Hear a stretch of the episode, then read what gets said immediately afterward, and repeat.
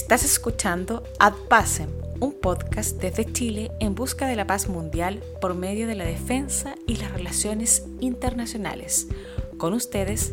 Sergio Molina. Bienvenidos. En este episodio de definición y en preparación para nuestro episodio principal sobre el terremoto de Haití de 2010, exploraremos el concepto de ayuda humanitaria.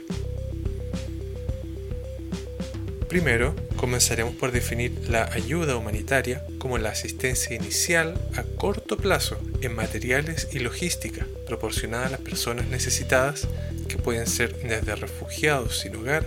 hasta personas afectadas por desastres naturales o provocados por el hombre, y en su núcleo está la expresión de la solidaridad universal entre las personas. El objetivo principal de la ayuda humanitaria, por tanto, es actuar con rapidez para salvar vidas, aliviar el sufrimiento y dar un estándar de vida humano básico a las personas necesitadas.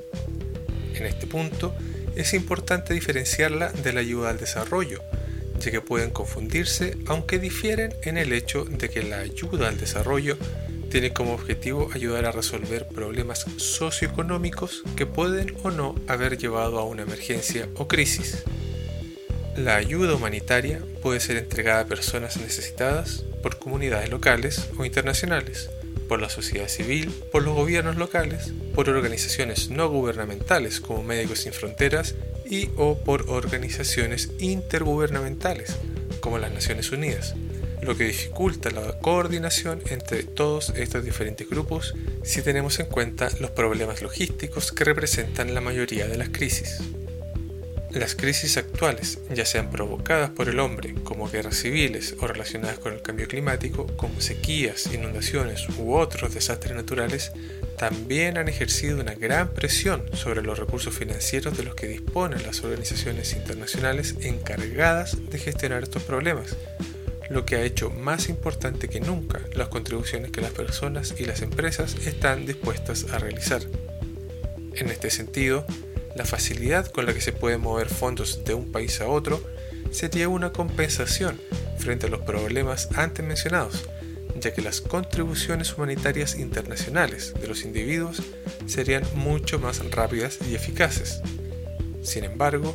y aunque algunos estudios han demostrado que las transferencias directas de dinero o los cupones entregados a las personas necesitadas serían más efectivos y ayudarían a recuperar las economías locales, la mayor parte de la ayuda humanitaria no es en dinero, sino que suele presentarse en forma de comida, refugio, salud o protección. Un caso particularmente claro en el que las transferencias de efectivo o los vales para uso en el comercio local serían más efectivas es en países que actualmente atraviesan conflictos armados, ya que se han realizado estudios que demuestran que en ciertos casos la prestación de ayuda en bienes no solo ha sido ineficaz, sino que de hecho ha alimentado más conflictos en los países receptores, porque la ayuda enviada ha sido apropiada por grupos armados. Una de las organizaciones humanitarias más antiguas, relevantes y conocidas es el Comité Internacional de la Cruz Roja, que existe hasta el día de hoy y que trabaja incansablemente para proteger el derecho internacional humanitario y es uno de los mayores proveedores de ayuda humanitaria del mundo. Pero ese no fue siempre el caso para el Comité Internacional de la Cruz Roja. Este fue concebido por primera vez en 1863, cuando la Sociedad de Bienestar Público de Ginebra creó el Comité Internacional de Ayuda a los Heridos en Situaciones de Guerra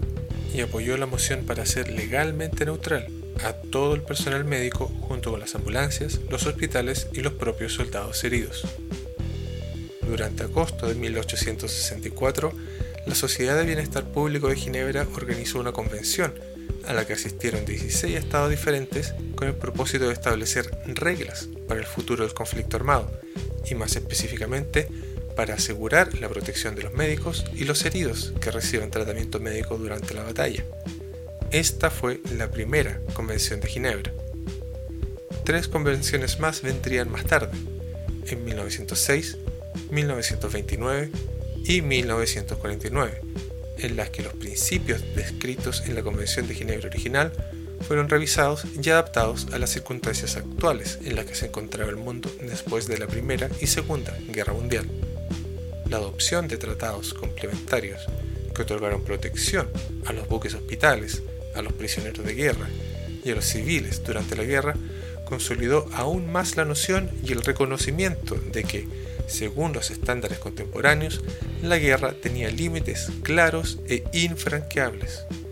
El futuro de la ayuda humanitaria está ahora y ha estado desde el terremoto de Haití de 2010 en el aprovechamiento de la última tecnología para mejorar la respuesta humanitaria, facilitando la cooperación entre las organizaciones humanitarias formales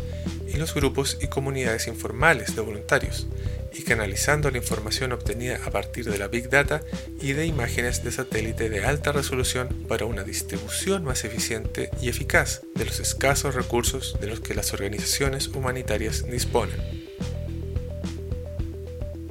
Bueno amigos, ese es el final de este episodio. Gracias por escucharnos.